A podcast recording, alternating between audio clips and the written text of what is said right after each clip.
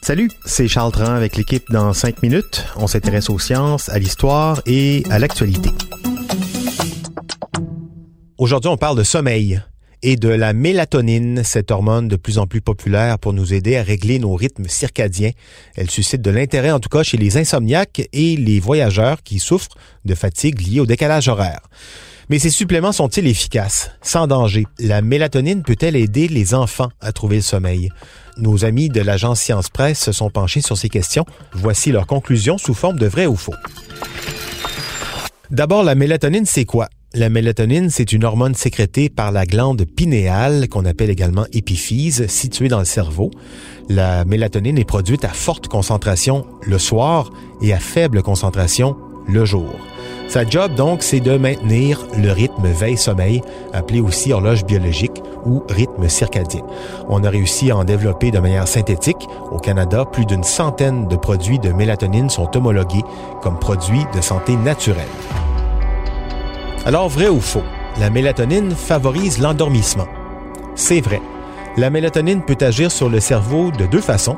Elle peut favoriser le sommeil ou aider à synchroniser le rythme circadien avec celui du soleil. Son effet bénéfique a surtout été mesuré sur des troubles du sommeil liés au dysfonctionnement de notre horloge biologique quand notre sommeil n'est pas synchronisé avec le jour et la nuit. Des gens qui s'endorment et se réveillent trop tard ou des gens qui s'endorment et se réveillent trop tôt. Dans les deux cas, la mélatonine agirait en remettant l'horloge biologique à l'heure. Plusieurs études concluent à l'efficacité de la mélatonine dans le traitement de ces syndromes de retard de phase. Santé Canada reconnaît d'ailleurs la mélatonine comme traitement des troubles du sommeil chez l'adulte. Vrai ou faux, elle est une solution efficace contre l'insomnie. C'est faux. La mélatonine n'est pas une solution à l'insomnie. La mélatonine diminue le temps d'endormissement, mais n'améliore pas de façon notable la qualité ou la durée du sommeil, selon plusieurs études.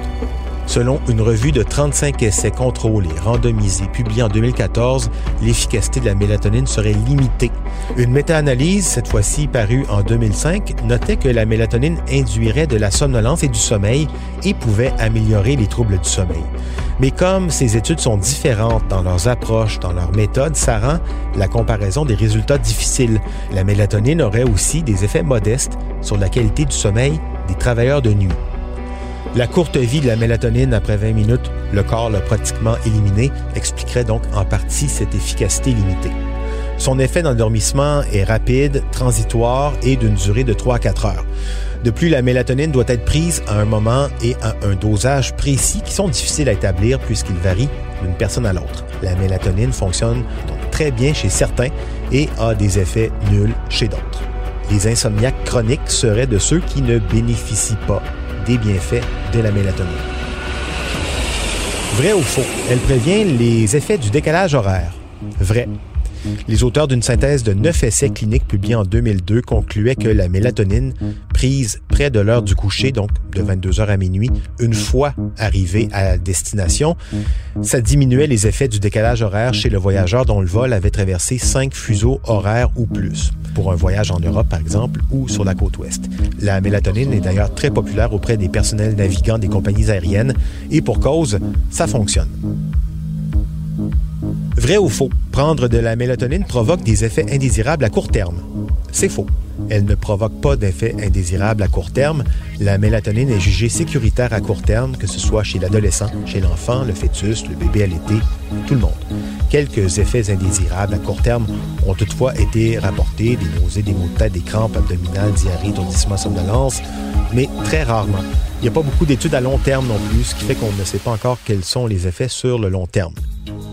Cela dit, la mélatonine est déconseillée chez les personnes atteintes de troubles immunitaires en raison de sa capacité à stimuler ou freiner les réactions du système immunitaire. En terminant, la mélatonine, c'est pas pour les enfants. Vrai ou faux? C'est vrai. En fait, il n'y a pas de ligne directrice pour les enfants quant à l'utilisation de la mélatonine. Santé Canada recommande la mélatonine pour traiter les troubles du sommeil chez l'adulte uniquement.